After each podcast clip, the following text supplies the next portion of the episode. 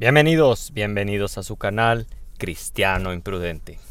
Bueno, pues en esta ocasión vamos a continuar con el interesante estudio de ¿Es AMLO el presidente más cristiano que hemos tenido? Hemos hablado de algunos temas, este no son temas que me que sean la prioridad en mi canal ni en mi ni en mi persona. Vamos a ponernos los lentes porque aquí significa que el barrio me respalda.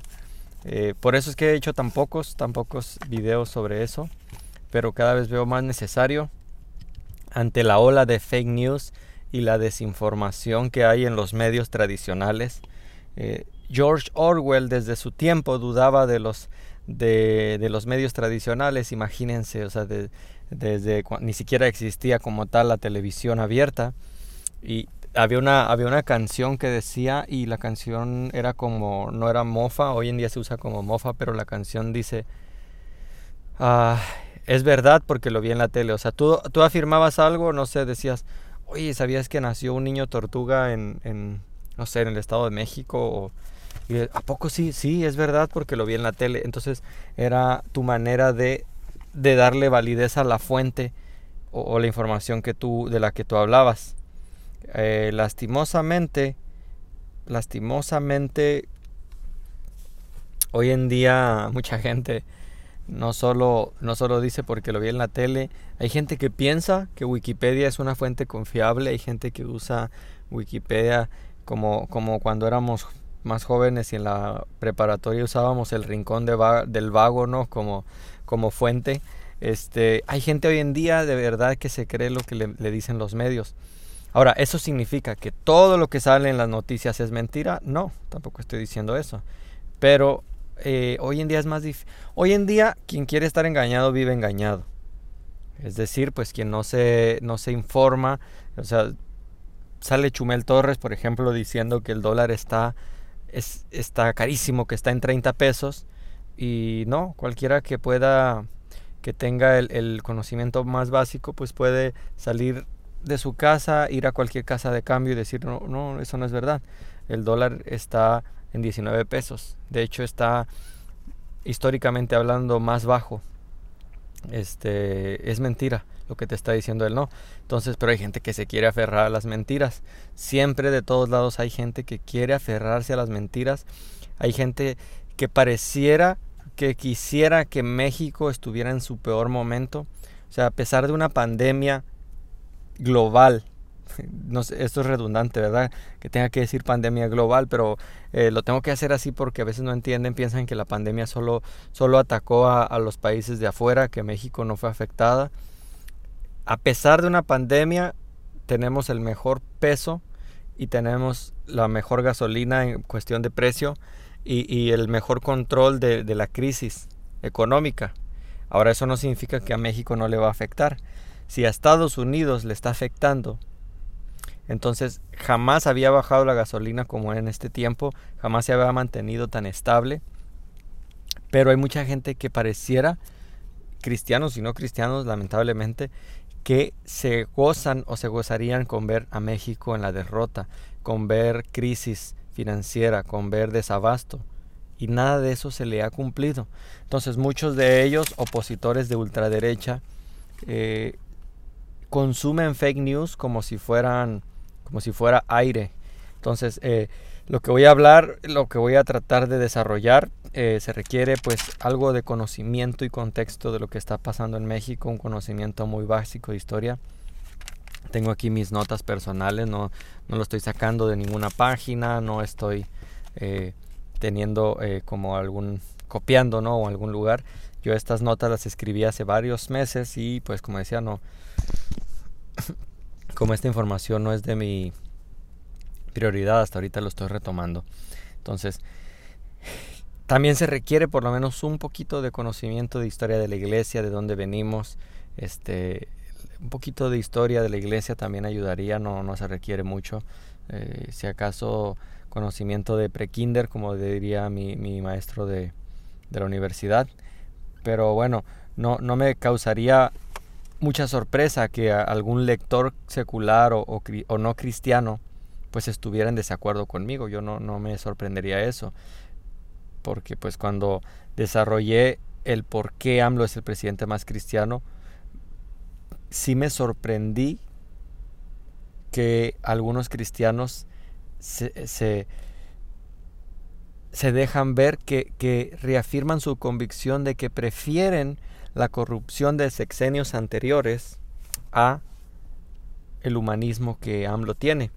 Que, que bueno, si, yo no estoy, como repito, no estoy diciendo que AMLO es un teólogo, no estoy diciendo que él es una base para leer la Biblia, que escuchando sus mañaneras te vas a volver teólogo, no. Lo que estoy diciendo es que yo prefiero el humanismo de AMLO a la corrupción que abrazaron sexenios anteriores. Entonces, eh, yo, yo toqué este tema en mi ensayo de historia de la iglesia cuando hice el curso en, en INSTE, que toqué así como muy rápido la cuestión de AMLO y cualquiera que lea un poco de historia de la iglesia se daría cuenta que los cristianos practicaban lo que el mundo conoce como humanismo, en el sentido de ayudar a los más necesitados, quedarse en las pandemias que había en aquel tiempo para ayudar a los más necesitados y la gente se preguntaba por qué hacen eso, no les pagan, arriesgan su vida, este, dar, dar despensas, ayudar a los pobres, darles alimento. Recientemente en Tijuana tuvimos el evento de Awaken. O sea, yo, yo sí, algunos cristianos a lo mejor confunden las ayudas sociales con evangelismo. Yo siempre lo he tenido claro, espero nadie se confunda, este, porque esto que hicimos para mí, yo, yo, yo en cuanto al evangelismo moderno, yo soy un poco escéptico en cuanto al evangelismo en masas y, y, en eventos sociales. Hay cristianos, y respeto su posición, que piensan que esto de Awaken fue evangelismo, o sea que, que esta ayuda que se dio fue evangelismo. Yo siempre he tenido muy claro, y quienes me conocen saben que no, no lo digo solo de dientes para afuera, yo siempre, eh, pues incluso lo he dicho ante, ante pastores que respeto y, y que admiro de mi propia iglesia, pero el evangelismo para mí es claro y una cosa es evangelizar, otra cosa es testificar y otra cosa es, es este, hacer apologética. Por ejemplo, yo algunas veces hago apologética con los testigos de Jehová, algunas veces los evangelizo y, y algunas veces les testifico. A veces hago lo mismo en una sola, evangelizo, testifico y hago apologética, pero no siempre. Este evento de Awaken yo lo vería desde un lado eh, carnal, este, este, esto que hicimos de, llevar ayuda comunitaria, yo lo vería como humanismo. ¿Cuál es la diferencia? Bueno, la diferencia es que, ¿cuál, cuál sería la diferencia entre lo que hizo Awaken siendo, dando ayuda social y entre otras organizaciones no gubernamentales, no cristianas que también pudieran hacer una ayuda social? Bueno, la diferencia es que este humanismo, que, que el mundo puede llamar humanismo y, y no estaría no estaría incorrecto llamarlo así. La diferencia es que la gente de la vida secular no creyente hace eso por muchos motivos. Yo no voy a decir cuál, puede ser autosatisfacción, puede ser ese, ese nacer de ayudar. No sé, tú ponle el nombre que quieras, yo no pudiera definir por qué lo hacen, pero nosotros en Awaken al menos lo hicimos para gloria de Dios. Esa es la diferencia entre el humanismo cristiano y el no cristiano. Ahora, ese es, ese es, eso es un tipo de humanismo. Yo no estoy diciendo que está mal, cuidado, no estoy diciendo que está mal lo que hicimos en Awaken, solo estoy diciendo que hay que definir bien los términos. Entonces, ¿a dónde voy con esto? Yo prefiero mil veces el humanismo que está practicando Andrés Manuel. Yo no conozco su corazón, tú tampoco. No podemos saber por qué lo hace. Si algunos dicen que es por, por que él se cree Mesías. Paradójicamente, quienes lo acusan de Mesías no son los cristianos o no son los que apoyan a AMLO. O sea, yo nunca he escuchado a alguien que apoya a AMLO llamarlo Mesías, yo nunca lo llamaría Mesías, se me hace una ofensa. Pero estos católicos que lo llaman Mesías de manera burlesca, no sé si entienden el peso y lo crítico de hacer este tipo de, afirmaciones burlescas. Yo no sé si, si pueden entender, entender lo que hacen cuando lo llaman Mesías. Este, pero yo no sé el motivo por el cual AMLO lo hace, lo que sí sé es que prefiero mil veces el humanismo y la, la cachetada con guante blanco que les está dando a toda la bola de corruptos que tuvimos en sexenios pasados. Les está demostrando que aún en una pandemia, pero una pandemia muchísimo más fuerte que le tocó que la que le tocó a Felipe Calderón, por ejemplo, de la, la gripe aviar, creo que le tocó, que aún con pandemia no, no está haciendo una barda como hizo Felipe Calderón en seis años, una barda, no, no, no, no. Hizo, compró una refinería, pagó gran parte de la deuda externa, eh, está, está trabajando en un tren Maya que va a traer mucho derrame económico para México. Este, bueno, no quisiera ahorita soltarme a decir todo lo que está haciendo un presidente humanista que desde ahí, desde tan solo con ese punto ya es más cristiano que cualquiera de los demás. Desde ese punto. Er, ¿Te puedes estar no de acuerdo conmigo? Me gustaría que me dieran razones de por qué estaría como no en lo correcto. Este, por eso el título se llama, por, no, el título no dice porque AMLO es el único presidente cristiano que ha tenido México. No, no estoy diciendo eso.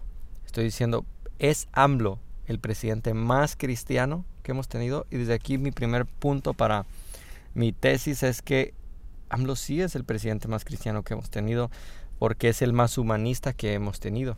Y en ese sentido puedes ponerme a cualquier otro presidente y no, no llena ni, ni lo más mínimo en el humanismo que ha mostrado este, este hombre. Entonces, ahí, yo lo toco un poquito en el ensayo de la iglesia, de la historia de la iglesia. Este, bueno, ya cubrí esa parte.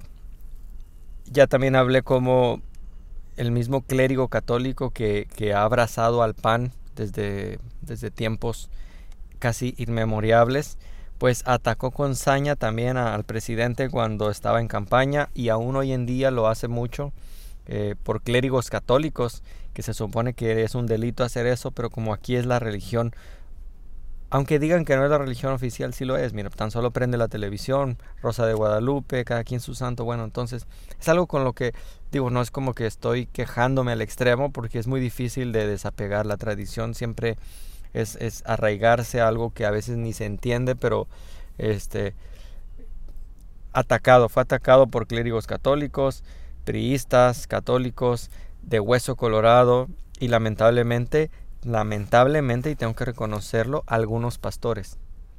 Algunos pastores, generalmente jóvenes, ¿eh? yo, yo no he conocido eh, pastores mayores que, que yo la mayoría de los que he escuchado son neutros en cuanto a esto y dicen, no, pues, y creo que es correcto hacer eso, preferible ser neutro a abrir uno la boca y afirmar cosas. Yo, yo sí he escuchado algunos, dos pastores este, hablando en contra del presidente, repitiendo fake news y es lo que más me preocupa, repitiendo fake news sin haberlas validado. Entonces, sí, la mayoría de los, de los clérigos católicos no quieren AMLO y también algunos pastores evangélicos, muy pocos de los de mi círculo. Yo estoy hablando de, de, lo que yo conozco, ¿verdad?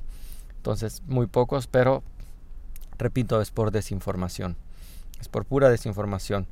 Este Ahora, hasta, hasta este momento, yo no tengo ninguna prueba de que AMLO, no estoy hablando del partido Morena, pero yo no tengo prueba de que AMLO esté apoyando al movimiento LGBT ni que esté apoyando el aborto.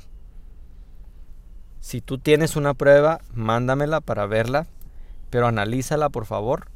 No, no, vayas a quedar en ridículo como una vez que estaba platicando con unos hermanos de Inste y uno de ellos, no voy a decir su nombre, despotricó contra el presidente cuando apenas estaba en campaña y me mandó un, un video de AMLO, dice, decía, AMLO apoya el LGBT y el video estaba como cortado. Solo aparecía AMLO pues hablando y a un lado de repente estaba ya los LGBT hablando a un lado de él. El video duraba escasos ni siquiera un minuto. Bueno, yo encontré el video completo y sabes lo que pasaba en ese video. Mientras él estaba en un meeting, en un meeting, AMLO estaba hablando, unos del LGBT suben a reclamarle a AMLO y, a reclamarle por qué no lo apoya, por qué no apoya su movimiento y por qué no se pronuncia a favor de ellos y le arrebataron el, le arrebataron el micrófono, o sea, el video que este hermano quería mandarme para demostrarme que AMLO era pro LGBT justamente demostraba todo lo contrario. Entonces, no nos llenemos de falacias, no nos llenemos de fake news. Hasta ahorita yo no he visto que él apoya ese movimiento ni el aborto hasta ahorita. No puedo decir así de, los candidatos que vienen para el siguiente sexenio y eso sí es lo que me preocupa. No, no sé cuántos de ellos tengan los ideales todavía de AMLO, de, humanistas, de querer ayudar. No sé cuántos de ellos traen las intenciones de meter de lleno ahora sí el, lo de la ideología de género. Eso sí me preocupa y me preocupa más que en mi país no hay nadie de derecha, ni un solo candidato perfilado. Ya no de que yo diga que lo quiero, sino, o sea, las encuestas van a ser aplastantes contra cualquier candidato de Morena que se que se pronuncie y desde, desde hace años, desde hace unos meses, cuando hice el, primer video de, AMLO, esa fue mi preocupación, de saber quién viene después. ¿eh? Agárrense quién viene después, porque tal vez un ateo como Noroña, este, eh, pisando la silla presidencial, no lo sé.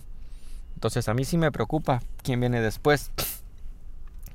Hasta ahorita no hay ningún candidato, el PAN está muerto, el PRI no se diga, entonces terrible, oremos por, por los, el siguiente candidato, en especial por los de Morena, porque eso es lo más probable es que gane uno de ellos, o sea, es, no es que yo quiera, nadie me confunde, yo no estoy diciendo que yo quiera, pero el PRI y el PAN se han dedicado a echarse tierra solos y estar más sepultados que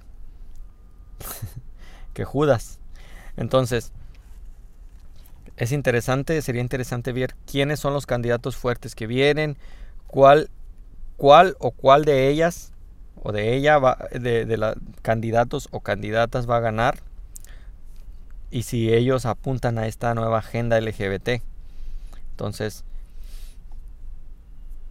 hoy en día la derecha, políticamente hablando, no tiene ideales por los cuales cree que vale la pena morir, no tiene ideales para defender Hoy en día andan haciendo una novela con, con eso del, del, del INE.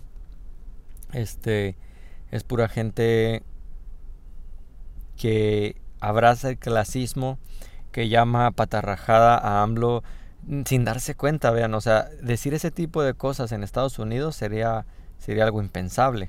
Pero aquí en México, donde se supone que vivimos una dictadura y todos los días se dedican a, a hacer falacias y a decir palabras ofensivas contra el presidente, contra su familia.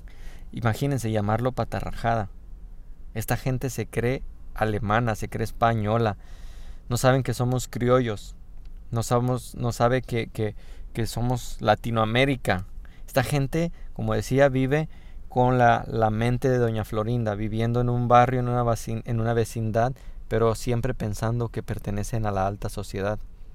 Terrible, terrible. No hay, políticamente hablando, en, de, en la derecha nadie que, que crea sus ideales.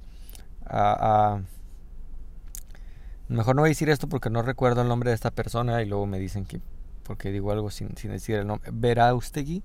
Se apellida Veraustegui. Sé, sé que se apellida Veraustegui. Este, era actor, no sé hoy en día creo ya no es actor pues traía muy buena fuerza, muy buena fuerza en lo que iba haciendo en su, en su defensa del, en contra del aborto, en su defensa de, de, del matrimonio de heterosexual, etcétera, venía muy bien. Pero últimamente vi que también cayó en fake news del INE y eso le hace perder mucha credibilidad. Entonces, eso no significa que todo lo, lo que dijo, sus argumentos en contra del aborto sean mentira. No estoy diciendo eso. No estoy diciendo que como ahora está mintiendo en cuanto al INE, escribió un tweet sobre AMLO y esta gente como tiene muchos seguidores, pues creo que personas como este, si no me equivoco, Eduardo Veraustegui creo se llama, personas como él deberían dedicarse solo a eso, a hablar sobre el aborto, a hablar sobre... ¿Por qué? Porque cuando se ponen a hablar de política, pues de verdad hace, eh, hacen pasar vergüenza ajena y, y, verlos cayendo en fake news como esta sobre el INE sin informarse hace parecer a las personas que no están de acuerdo con él les hace parecer de decir bueno si está mintiendo en cuanto al INE de seguro también está mintiendo en cuanto al aborto entonces bueno eso es lo que yo creo que no deberían hablar de eso sin informarse. Entonces la derecha no tiene a nadie Lili Telles, por ejemplo, es una señora que vive en otro mundo. Ella piensa que es una candidato fuerte, pero es una mujer que aunque según ella es de derecha, es de izquierda cuando le conviene y que tiene miedo a defender sus ideales y decir esto es lo que creo. si, por ejemplo, alguien puede considerar de izquierda a Andrés Manuel, wow, ¿cómo es posible que un, uno de izquierda, que se supone la derecha dice que los de izquierda son ateos, son herejes, este, son comunistas, eh, son no creyentes, que bueno, ahí ya les fallarían muchas cosas porque AMLO cada rato menciona a Jesús y a la Biblia, pero suponiendo ¿no? que, que esta definición que dan los de ultraderecha respecto a AMLO fuera verdad, qué vergüenza que alguien de izquierda, que un comunista, lo digo entre comillas como AMLO, pueda incluso dar su vida por sus ideales y alguien de derecha como Lili Telles, Ricardo Anaya que está prófugo o cualquiera de los candidatos pueda cambiar de un día a otro su ideología totalmente con tal de sentarse en la silla presidencial. Es gente que no tiene valores, no tiene ideales. Y si piensas, eh, hermano cristiano, que Lili Telles o Ricardo Anaya o cualquiera de estos va a venir a salvar de la ideología de género a México, por favor te invito a que leas tu Biblia y a que te documentes en lo que está sucediendo en tu país. cuestiones como la supuesta guerra contra el narco que, que hizo el, el, comandante Borolas eh, en el sexenio pasado.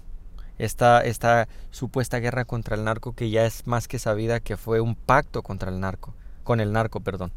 Un pacto que no me quiero meter mucho en eso, pero todos sabemos que esta cuestión supuesta guerra contra el narco, hoy en día lo que estamos viendo son consecuencias de esa, ese pacto que hicieron gobiernos anteriores. Ahora, ya que AMLO quiere hacer las cosas bien, quiere reestructurar la seguridad pública, no es, no es para menos esperarse que haya verdadera oposición del narcotráfico y, que salgan a la luz muchas más pactos que había dentro de la municipal y de, otras de otras dependencias de gobierno.